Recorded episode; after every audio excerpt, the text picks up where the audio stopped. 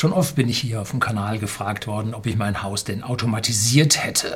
Nun, es gibt da eine Videoserie aus dem Jahr 2013, die habe ich letztlich mal zusammengeschnitten und wieder hochgeladen. Da lasse ich mich über mein Haus aus und es gibt ein Video, mal sehen, ob ich das finde, das schreibe ich Ihnen alles unten in die Show Notes rein, in dem ich äh, über ja, die verschiedenen Computerchips in meinem Haus, die zähle ich dann alle. Ich glaube, ich bin irgendwo bei 100 oder so angekommen ähm, Berichte. Aber damals, 2013 oder habe ich mich gegen ein sogenanntes Bussystem in meinem Haus ausgesprochen gehabt. Was ist das nun? Da werden Schalter nicht mit Stromkabeln verbunden, sondern mit einem Steuerbus, der geht in ja, die Hauszentrale, das ist der Sicherungskasten, rein und von dort aus werden nur die Lichter geschaltet. Das heißt, von der, vom Lichtauslass in Ihrem Zimmer geht ein Kabel direkt zum Sicherungskasten und über das Bussystem kann man jetzt die Schalter so programmieren, dass da oben das Licht angeht. Hat riesige Vorteile, man kann umprogrammieren, aber ich möchte mal sagen, so nach den ersten drei, vier Monaten es ist dann alles programmiert und dann macht kein Mensch mehr was an diesem Bussystem. Und wir warten alle dann darauf, dass dieses Bussystem kaputt geht. Also da ist es ein bisschen schwierig und darum habe ich mich gegen dieses Bussystem ausgesprochen. Man muss halt anfangs mal richtig mal ordentlich nachdenken und seine ganzen Lichtschalter und sonstigen Verkabelungen überlegen, wie man sie macht. Und dann hat man das und dann braucht man an der Stelle kein Bussystem. So, wenn dann nach zehn Jahren so ein Bussystem kaputt geht, dann wird es durchaus teuer. Ähm, da kann man dann ohne weiteres mal ein paar Tausender dafür ausgeben, um das Ding zu ersetzen, weil Ersatzteile für diese alten Teile oder gar die Firma, die das gemacht hat, gibt es vielleicht nicht mehr. Ist auch ein gewisses Problem.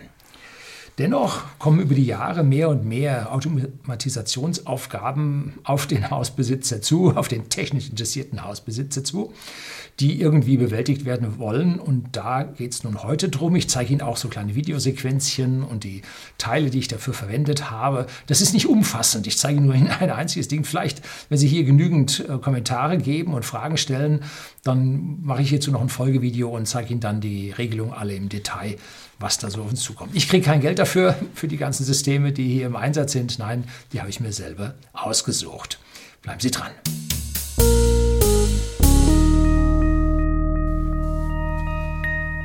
Guten Abend und herzlich willkommen im Unternehmerblog, kurz Unterblog genannt. Begleiten Sie mich auf meinem Lebensweg und lernen Sie die Geheimnisse der Gesellschaft und Wirtschaft kennen, die von Politik und Medien gerne verschwiegen werden. Naja, heute haben wir nicht so ein Geheimnis. Äh, heute ist eigentlich wieder mal mehr ein technisches Video, äh, wie man sich mit diesen kleinen elektronischen Helferlein das Leben im Haus doch etwas angenehmer machen kann. Was kann man da zum Beispiel machen? Man kann abends die Jalousien runterfahren und morgens entsprechend wieder hoch. Das ist ganz schön, stellt man Uhrzeit ein, geht rauf und geht wieder runter, aber ha, die Sonne geht nicht immer zum gleichen Zeitpunkt auf. Das verschiebt sich. Dann kommt Sommerzeit, Winterzeit, jo, und hurtig alles durcheinander und sie fangen da an, reinzumorsen in diese kleinen Schalterchen. Alles macht da keinen Spaß. Drum kann man bei so einer Hausautomatisation zum Beispiel sagen, man möchte so und so viele Minuten vor Sonnenaufgang das Ding aufmachen oder nach Sonnenaufgang und abends entsprechend, wie man will. Ähm, da kann man das für die verschiedenen Wochentage unterschiedlich machen, weil man weiß, man steht später auf und, und, und. Ähm, da lässt sich eine Menge an dieser Stelle programmieren und es hat dann den Vorteil, dass man zum Beispiel Heizenergie einspart. Hm. Frage ist, kostet die Jalousiesteuerung mehr, als äh, sie einsparen? Jo, andere Frage. Wenn Sie mal das Wochenende weg sind, Frost, minus 10 Grad, wollen Sie den ganzen Tag die Jalousien unten haben? Dann kommt vielleicht einer vorbei, sagt keine zu Hause, gute Gelegenheit. Hm? Wollen Sie vielleicht doch rauf oder runter fahren? Also hier eine gewisse Prevention ist an der Stelle auch mit dabei. Also man muss sich eine ganze Menge Gedanken darüber machen, was man tun will, was Anforderungen man hat und was diese Hausautomatisationssysteme hier für Möglichkeiten ergeben. Elektriker verkaufen Ihnen gerne vollkommen eigenständige Systeme. Die installiert man, dann funktionieren sie und gut. Aber hier jetzt sich einzustellen auf irgendwelche komplexen Systeme, dass dieses in Abhängigkeit von jenem machen, ist schon nicht so einfach. Und wenn irgendwas kaputt geht, dann bei diesen komplexen Systemen, dann wird es für den Elektriker, der ja nur alle paar Jahre mal vorbeikommt, schwierig, diese Sachen zu finden. Gibt es eine Dokumentation für das Haus? So, eher nicht. So, und dann wird es schwierig. Ne? Und deshalb entscheiden sich Elektriker eigentlich für autarke Systeme. Ich erinnere mich ein bisschen an meinen Toyota, also Lexus. Da waren zum Beispiel Navigationssysteme, Instrumente und die legendäre grüne Digitaluhr von Toyota, die es auch im Lexus gab. Äh, die waren mit drei unterschiedlichen, waren drei komplett verschiedene Systeme. Und wenn da nun es entweder dunkler wurde oder man über die Zeit den Sonnenuntergang, das war im Navi, äh, mitbekam, dann schalteten die alle unterschiedlich die Helligkeit runter. Wenn man also auch in so eine Autobahnunterführung oder in einen Tunnel reinfährt, am Mittleren Ring in München, dann zack, zack, zack, gingen die alle nacheinander auf dunkel und nicht gleichzeitig. Bei BMW alles gleichzeitig geschaltet, hatte ich auch mal mein Problem drin, waren alle kaputt. Ne? So, also die Einzelteile an der Stelle haben vom Redundanzgedanken her oder von der Menge des gleichzeitigen Ausfalls her dann schon äh, seine Vorteile. Und wenn man sich auf eine Hausautomatisation einlässt, muss man diese Abhängigkeit in Betracht ziehen. Ne? Es sollte bitte nicht alles gleichzeitig ausfallen. So, ich habe in der Vergangenheit auf einen Router mit Hausautomatisation, ist zu lange, Horse, äh, wie kann man es nennen? House Automation, geht es Automatisation? Ja, na gut. Seit langem war ich absoluter Fan der Firma AVM mit seinen Fritzboxen. Und die waren damals schon vor boah, 25 Jahren ihrer Zeit weit voraus, haben ganz tolle Dinge gemacht. So wie etwas Neues kam, haben die das damit eingebaut. Alles mit einem Prozessor, alles in einem Gerät. Das war richtig toll. Aber so vor zehn Jahren, naja, sieben, fünf Jahre, ist mein Vertrauen in die AVM ganz massiv gefallen. Und zwar sind mir drei Fritzboxen, 7490er, die waren gar nicht mal so günstig, ne? die gingen schon an die 200 Euro damals, äh, kaputt gegangen. Und zwar relativ zügig nacheinander, vermutlich Überspannung aus dem VDSL-Netz von der Telekom. Früher ADSL, dann VDSL-Netz von der Telekom. Aus dem Stromnetz konnten diese Überspannung nicht kommen, weil ich eine Online-USV verwende. Das heißt, der Wechselstrom wird in Gleichstrom gewandelt, mit einem Akku gepuffert und dann mit einem Wechselrichter wieder auf Wechselstrom äh, äh in, äh, erzeugt. Und der ist dann hochgenau, äh, wenigste Schwankung sowohl in der Spannung als auch in der Frequenz. Keine Spikes kommen dadurch, die von irgendwelchen Blitzschlägen oder Überspannungen von draußen reinkommen können. Aber auf der äh, VDSL-Seite, auf der Telekom-Seite gibt es das eben nicht und da muss wohl von draußen was reingegangen sein. Jedenfalls waren da äh, die Internetanschlüsse und manchmal auch innen drin noch mehr kaputt gewesen. Obwohl sonst im Haus nichts ausgefallen ist. Also da waren mir die AVM-Boxen ein bisschen zu wackelig, dass ich dann gesagt habe, also irgendwann ist mal Schluss und man muss dann immer eine zweite gleich im Haus haben, weil es geht ja nicht, dass das Ding kaputt ist, jetzt musst du drei Tage das Ding bestellen äh, und warten, bis es kommt und so, sondern hat man gleich eine zweite da und irgendwann habe ich mir gesagt, jetzt behältst du eine ohne diesen äh, äh, VDSL-Anschluss, mit dem defekten VDSL-Anschluss äh, und alles andere von dieser Fritzbox baust du ab. Und wenn jetzt die letzte kaputt geht, hast du dann noch eine zweite und bis dahin wird sich ja was anderes dann noch ergeben.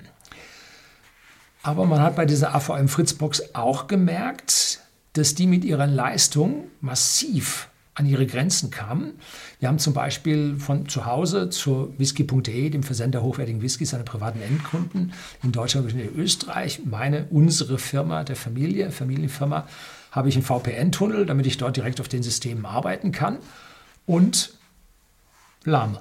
Das hat man anfangs beim ADSL, so bis 16 äh, Megabit pro Sekunde, hat man das gar nicht so gemerkt. Ne? Dann auf VDSL 50 wurde es auf einmal schwieriger. Da merkte man, irgendwie liest das nach und da kamen Hunderte und wird nicht schneller. Limit im Verschlüsselungsalgorithmus von dieser Fritzbox. Blöd. Ne? Da gab es auch nichts Größeres zu kaufen. Also war am Ende. Und äh, warum erzähle ich das jetzt an dieser Stelle? Nun, weil auch die AVM eine Menge Hausautomatisation dabei hat. Ne? gibt die verschiedensten Ansteuerungen. Zum Beispiel über Powerline kann man hier Verbindungen machen und Steckdosen schalten. Ähm, da geht man also ein Gerät, steckt das ins Stromnetz ein, in eine Steckdose, hat außen Ethernet dran, wo das Internet vom Switch kommt.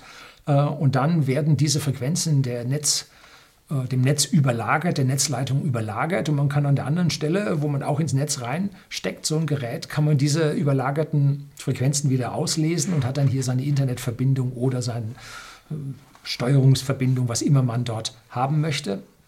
Äh, und das hat nicht so wirklich gut funktioniert. Nö. Dann was habe ich damit gemacht? Nun, ich habe entfernte WLAN-Sender angeschlossen, äh, im Keller auch einen Empfang hat, im Außenkeller weit entfernt. Ähm, Schaltsteckdosen äh, überdeckt, die funktionierten so halbwegs, aber auch nicht immer. Und dann hat das äh, AVM Fritzbox auch die Telefone überdeckt angesteuert. Und dann merkte man, das alles zusammen war dem Gerät ein bisschen viel. Ne? So, heute habe ich also die Fritzbox von all diesem Ding entlastet und die bedient ausschließlich noch das Telefon. Das ist eine Fritz äh, eine 7490 äh, Phone Box. Das heißt, man Voice over IP hat man hier auch und da laufen jetzt die deckt Mobiltelefone drauf, das analoge Fax und noch ein 28 Jahre altes ISDN-Telefon der Telekom. Damals gab es doch Qualität. Ne? Habe ich letztlich mal booten müssen. hat sich aufgehängt. Gibt es auch bei solchen alten Geräten. Ne? Äh, auf der anderen Seite das WLAN, was früher über diese Box ging, das ist schwach bei den AVM. Da kann man dann die Leistung noch reduzieren und so. Nein, ich will sie erhöhen. Nein, das geht nicht. Ne? So, also das war mir dann doch reichlich schwach, äh, war zwecklos. Also da musste ich dann mich von AVM trennen. Das ist, sage ich mal, was fürs Heim, fürs private Heim, aber so eine semi-professionelle Geschichte, wo man ein bisschen mehr haben will, wo man auf das, den VPN zur Firma angewiesen ist und so. Da wird dann AVM zu schwach. Und dann habe ich damit aufgehört. So, jetzt zweite Möglichkeit, die ich im Haus habe. Ich habe von der Firma E3DC ein Hauskraftwerk, ein äh, E10 S12 Pro oder so ähnlich heißt das, mit 26 Kilowattstunden Hausakku, äh, maximal 15 Kilowatt Peak Solaranlage drauf. Und die steuert das alles. Habe ich mehrere Videos dazu, äh, die gebe ich Ihnen unten in die Beschreibung rein, damit Sie sehen können, was die alles kann. Und da ist ein Submenü drin, das, die, das einem Hausautomatisation erlaubt. Und zwar mit Actuatoren von Eaton. Eaton ist eine richtige Profifirma. Äh, haben wir in der Firma äh, bei whisky.de USV-Anlagen von Eaton. Das sind richtige Profiteile. Ähm, und hier im Haus habe ich eine Thyristor-Steuerung. Wenn die E3DC-Anlage Strom einspeisen will ins Netz, dann schaut diese Eaton-Hausautomatisation, ob die Temperatur im Heizkessel, im Warmwasserkessel äh, noch Luft hat und heizt dann lieber diesen Heizkessel auf, anstatt äh, dieses, diesen Strom einzuspeisen. Also Autarkie geht mir über alles und hier für billig Geld äh, Strom an die Verteilnetzbetreiber zu geben, dass die sich eine goldene Nase damit verdienen, nee, das tue ich nicht. So, also diese Touristorsteuerung, hochinteressante Geschichte mit Eaton. Actuatoren äh, funktioniert sehr, sehr gut, ist jetzt zweieinhalb Jahre ungefähr im Einsatz und einmal hat es nicht geklappt, äh, Reboot gemacht, dann ging es wieder. Ich weiß nicht, auf welcher Seite das war. Ob die Touristorsteuerung sich dort mit ihrem Prozessor aufgehängt hat, ob es der Empfänger war von diesem äh, Eaton-Steuerung oder der Sender von der Steuerung. Ich weiß es nicht, was es war ähm, ist weltlich ausgefallen, wäre eine gute Sache gewesen. Allerdings muss man sagen, wenn ich mir den Rechner in dieser E3DC anschaue, ist das ein kleines Ding. Also da läuft, glaube ich, Linux drauf, so ein Automations-Linux. Ähm, so richtig viel Vertrauen in eine hohe Leistungsfähigkeit dieses Dings habe ich nicht. Menüanzeige ist relativ langsam. Äh, ja, und da jetzt noch eine volle Ladung von zwei Dutzend Actuatoren draufzusetzen, mh, mm, weiß ich jetzt nicht, ob ich mich das nur trauen sollte. Wobei die Software, die wir in der Firma bei den Eaton USVs haben, mir nicht so gefällt. Das ist alles ein bisschen alt. Und ob ich dann mit dieser Steuerung alles gekonnt hätte, was ich will, weiß ich jetzt auch nicht. Ähm, ja. Ah, kleinen Rechner gibt es auch noch eine Möglichkeit, man könnte ja einen Raspberry Pi nehmen. Oder besser noch ein Arduino. Äh, weil der ja gleich seine digitalen Ein- und Ausgänge auch hat. Den Arduino gibt es auch als Hutschienenmontagegerät, was man also dann in die Stromverteilung hätte reinsetzen können. Aber in meiner Verwandtschaft hat das jemand gemacht und hat dann da das Programmieren angefangen, da ging dies nicht und das nicht, da musste noch was anderes dazu und da musste man es frisch kompilieren und das war also ein Mordsaufwand, eine richtige Bastelbude und war auch nicht so das für meine Vatersohn. Ne? Also das war ein bisschen hemdsärmelig, auch wenn es mittlerweile professioneller aussieht. Ich habe mich an der Stelle nicht getraut. Weil ich habe ja noch ein bisschen was anderes zu tun. Ich habe A, über whisky.de den Whisky zu verkaufen, äh, B, hier meinen Kanal zu machen, äh, C, mich auch noch um eine Familie zu kümmern und dann, wenn ich nicht schlafen kann, fange ich an zu programmieren. Ja, vielleicht nicht ganz die richtige Lösung. Ja, gut. So, Verwandtschaft hat dann einen anderen Ansatz gemacht und hat sich über AliExpress äh, zu China Schalter besorgt. Lichtschalter, Steckdosenschalter und, und, was weiß ich alles. Und hat dann auf Google Home umgestellt. Kennen Sie nicht? Blende ich jetzt hier auch mal ein Bildchen von Google Home ein. Ist eine App auf Ihrem Smartphone und damit können Sie eine ganze Menge steuern. Und diese Geräte müssen halt Google Home kompatibel sein. Das hat soweit geklappt. Bloß diese China-Teile, da muss man ganz schön viele bestellen, bis man langfristig äh, stabile hat, die dich kaputt gehen. Also Dead on Arrival, ganze Menge Umtauschmöglichkeiten, nein, auch nicht. Äh, billig ja, aber man muss halt die mehrfache Ausgabe tätigen, bis man ausreichend Teile hat, die langfristig funktionieren. Also auch hier Schraubenzieher stark bewaffnet. Und wenn man dann ein paar Mal den Schalter rein und raus hat, dann möchte man eigentlich um den Schalter außenrum auch mal rumstreichen. Ne? Also zu viel Bastelbude war es nicht für mich. Ähm, habe ich Probleme bei Google Home mit der Dauerverbindung zu Google? Hm, ja, nicht wirklich. Äh, die absoluten Datenschützer sind natürlich hier schwer aufgebracht. Ich fahre einen Tesla mit Google Navi, always connected, habe ein Android Smartphone. Ich gebe auch meinen Standort in der Verwandtschaft frei und die Verwandten geben mir ihren Standort frei, dass man so weiß, wo die sind und sich dann vielleicht trifft oder gegenseitig wo helfen kann und so. Da findet man sich auf Google Maps einfach leichter. Ähm, man muss sich das selber entscheiden, ob man davon mehr Vorteile sieht oder Nachteile. Nachteile an der Stelle habe ich noch nicht so wirklich gesehen. Und ob mein Datenfile bei der NSA 10.000 oder 100.000 Zeilen lang ist, ist mir eigentlich wurscht. Ne? Äh, dass das File 0 Zeilen lang ist, wird es nicht geben. Es sei denn, Sie lassen Ihr Smartphone zu Hause, fahren einen alten Diesel ohne Elektronik ja, also ist heutzutage eigentlich kann man sich davor nicht mehr retten. Und wenn Sie dann irgendwo bezahlen oder von der Bank Geld abhoben, holen, nicht am Schalter, doch am Schalter auch, weil der Vorgang wird ja bei der Bank intern. Und ob das da so sicher ist, weiß man jetzt auch nicht. Ja, also zur modernen Welt Ja zu sagen, äh, habe ich getan und bin mir bewusst, dass es Datenlecks geben wird, aber ich störe mich nicht dran. So, Jetzt kommen wir zu dem kurzen Intermezzo, wo ich Ihnen zeige, wie meine Automatisation funktioniert. Also jetzt kommt erste Videoteil, wo ich meinem Google Nest, das ist so ein kleiner runde Device, ein kleines rundes Device mit einem Mikro, mit ein paar Leuchtdioden und einem Lautsprecher äh, und einem WLAN-Anschluss, wie ich dem äh, erkläre, was ich wissen will. Okay, Google, wie warm ist es auf der Terrasse? Momentan hat Wettersensor Pro eine Temperatur von 4,5 Grad. So, haben Sie mitgekriegt? Ich habe also Google gefragt mit einem Schlüsselwort, okay Google, das ist so wie bei Raumschiff Enterprise, Computer. Ne, bei Siri heißt das, bei Apple heißt das Siri, äh, bei Amazon heißt das Alexa und bei Google heißt halt okay Google. Und dann schaltet er auf. Dieses okay Google kann dieses Google Nest, so heißt das Teil, aufnehmen und erkennen als Aktivierungston. Das kann das Gerät selber. Und was man dann anschließend sagt, wird nun von diesem Google Nest auf die Reise geschickt und zwar rund um die Welt. Ne? Für eine ganz simple Abfrage des Wettersensors, den ich draußen habe, sehen Sie hier mein Bild, habe ich letztlich dann mal umgestellt an eine andere Stelle hin, dass wir jetzt einen schönen Mast haben, äh, wo die Windfahne ordentlich drehen kann. Ähm, so, dort wird die Temperatur gemessen und dann wird es über dieses Google Nest wiedergegeben. Und dazwischen kommt jetzt eine ganze Reihenfolge von verschiedenen Übertragungen und Geräten. Und die will ich Ihnen jetzt ein bisschen an der Stelle erzählen. Das Teil selber, äh, diese Wetterstation, ist von ja, ELV im weitesten Sinne. Das ist so eine Bastelbude gewesen mit Lötteilen und allem Möglichen. Ähm, das war vor 20 Jahren.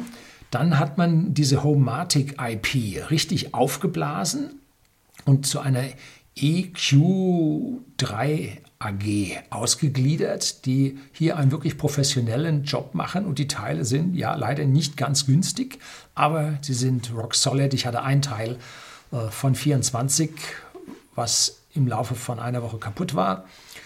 Ähm, äh, also verspätetes Dead on Arrival, also, also Babysterblichkeit, so nennt sich das, glaube ich, im technischen Umfeld. Aber sonst alles einwandfrei. So, also jetzt hat das Google Nest also meine Sprache aufgenommen. Da habe ich mein Video über Spracherkennung gedreht.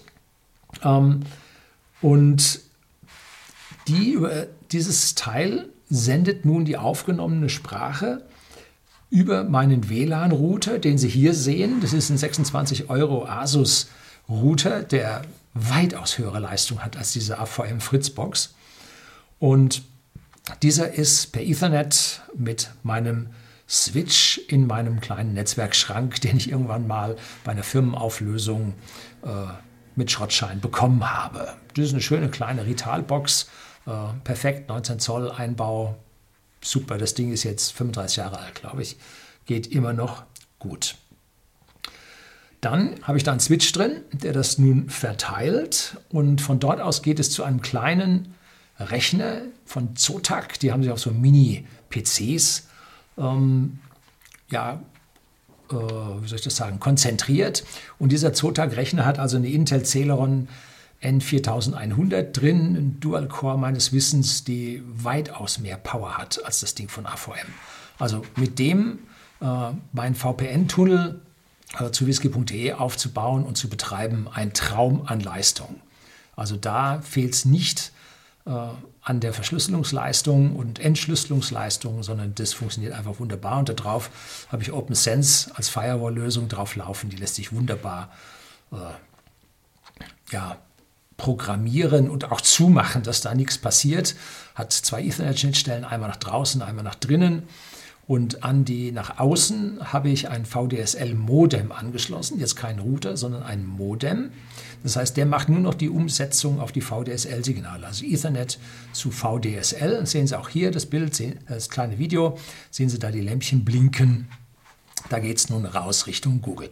Also vom Nest über WLAN zum Switch, vom Switch über die Firewall raus übers VDSL-Modem, über die Telekom irgendwo, irgendwo hin zu Google auf die Welt. Dort hockt die NSA und nimmt diese Anfrage auf. Kennen Sie meine Stimme? Ja, gut. ähm, bei Google wird jetzt meine Frage ausgewertet.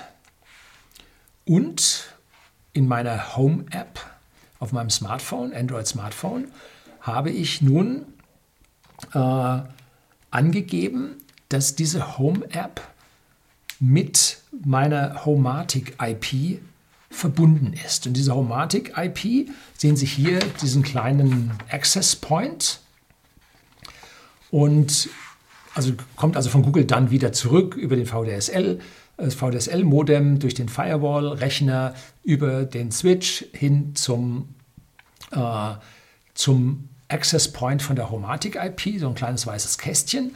Und der hat jetzt nur einen Übersetzer vom Ethernet hin zur Deckt-Sendeeinheit und diese Deckt-Sendeeinheit ist mit allen Actuatoren im Haus verbunden.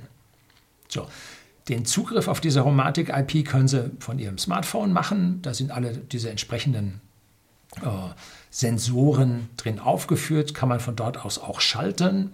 Also dieses Homatic-System mit diesem Access Point ist autark. Man braucht das Google dazu nicht. Man kann es also selber schalten und man kann auf dem Display sofort die Temperatur vom Wettersensor äh, ablesen. Zusätzlich, ähm, so und jetzt kommt also dieser äh, Wert, wird da ausgelesen und dann geht es den ganzen Weg zurück zu Google und Google schickt das dann zurück zum Nest. So und gibt die Antwort. Ist es so? Nein, nicht ganz, weil das Homatic IP äh, hat eine Cloud im Netz, auf der im Prinzip diese Polling-Daten ständig abgelegt werden. Das heißt, wenn ein Wettersensor sich da was ändert, wird das in der Cloud abgelegt und wenn nun die Google-Abfrage kommt, dann weiß er, ich muss nicht raus zu irgendeinem Actuator und da was machen, sondern ich kann gleich von dieser Cloud diese Daten, Datum abgreifen und kann es dann zurückgeben. Also da gibt es Abkürzungen über diese Homati Cloud, die ist verschlüsselt. Kann die geknackt werden? Ja, vielleicht. Dann weiß man, wie warm es bei mir ist. oder ob die Jalousie zu ist oder nicht. Gut. Eine Verbindung mit meinem Konto gibt es nicht. so. Ähm, das, das System funktioniert also jetzt ganz wunderbar mit dieser leichten Verzögerung, der leichten Laufzeit, weil da die Sprache ausgewertet werden muss und verschiedene Clouds sich angemeldet werden muss und rausgeholt werden muss, weil ohne Anmeldung kommt man da auch nicht durch. Ähm, und ich war zunächst relativ skeptisch, nicht, dass das Homatic-System selber mit App und dem Access Point und den Actuatoren funktionieren, nicht funktionieren würde. Da habe ich mir mal so ein Starter-Set gekauft und habe das mal zwei Monate betrieben und mal geguckt, wie das funktioniert. Äh, dann habe ich das nicht nur von meinem Smartphone, sondern auch das von meiner Frau installiert und geguckt, ob das alles soweit funktioniert, dann ob das von draußen funktioniert, ob ich das von ferne machen kann und so. Das hat alles einwandfrei funktioniert. Und dann habe ich mir zu diesem Starter-Set dann die ganzen Dinge nachgekauft. Zum Beispiel einen Rauchmelder, den ich an meinen Hausakku angebracht habe, über den Hausakku. Wenn der also abflemmt, dann kriege ich aber richtig Alarm. Und zwar nicht nur im Haus, sondern auch Entfernung äh, wenn ich mit meinem Smartphone irgendwo auf der Welt unterwegs bin. Dann kann ich irgendjemanden anrufen und sagen, du schau doch mal rein, guck, was da los ist. Und im Zweifelsfall hol die Feuerwehr. Also da ist man über diese Dinge in alle Richtungen verbunden und hat damit dann auch seine Vorteile. Dasselbe mache ich zum Beispiel mit meinem Wechselrichter. Warum soll da äh, ein Hausakku eine geringere oder eine höhere Wahrscheinlichkeit haben, dass er sich entzündet, als so ein Wechselrichter? Wechselrichter sind auch nicht ohne, ne? da ist auch ein Haufen Elektronik drin. Ne? So, also da an vielen Ecken und Enden, zum Beispiel kann man auch Fenster überwachen, ob die auf oder zu sind. Die, die man typischerweise vergießt, äh, kann man auch von ferne abfragen. Oh, offen gelassen. Kann man äh, Verwandtschaft sagen, du geh mal dahin, mach wieder zu. Ja, also all diese Dinge funktionieren. Äh, und in Abwesenheit werden Rollos rauf und runter gefahren, Licht ein- und ausgeschaltet, was das Herz begehrt. Das ganze Google Zeugs, in Anführungszeichen, braucht man nur, wenn man halt sehr bequem am Frühstückstisch sitzt ähm, und jetzt äh, nicht aufstehen will zum Smartphone und guckt, wie kalt es draußen ist, weil man sich überlegt, welche Jacke man anzieht, sondern dass man dann einfach Google fragt, man nicht mal aufstehen muss und er sagt einem, wie warm es draußen ist. Gut, man sollte vorher sein bisschen runterschlucken, weil nur schon versteht Google auch nicht so richtig. Aber im Prinzip ist das eine Convenience-Frage. Ne? Ähm, kann man an dieser Stelle gehackt werden? Ja, könnte man. Habe ich dort lebenswichtige Teile drin? Nein, habe ich nicht. Also wenn ich da gehackt werde, werde ich halt gehackt. Dann fahren sie meine Jalousien rauf und runter. Muss ich halt irgendwann mal einen Stecker von der Homatic IP abziehen, damit das aufhört. Äh, kann man hier irgendwo was öffnen? Ist da so ein Türverschluss dabei? Oder nein, natürlich nicht. Also so weit geht dann der, der Glaube an die Technik dann doch nicht. Ähm, Geht was kaputt? Ja, kann auch was kaputt gehen.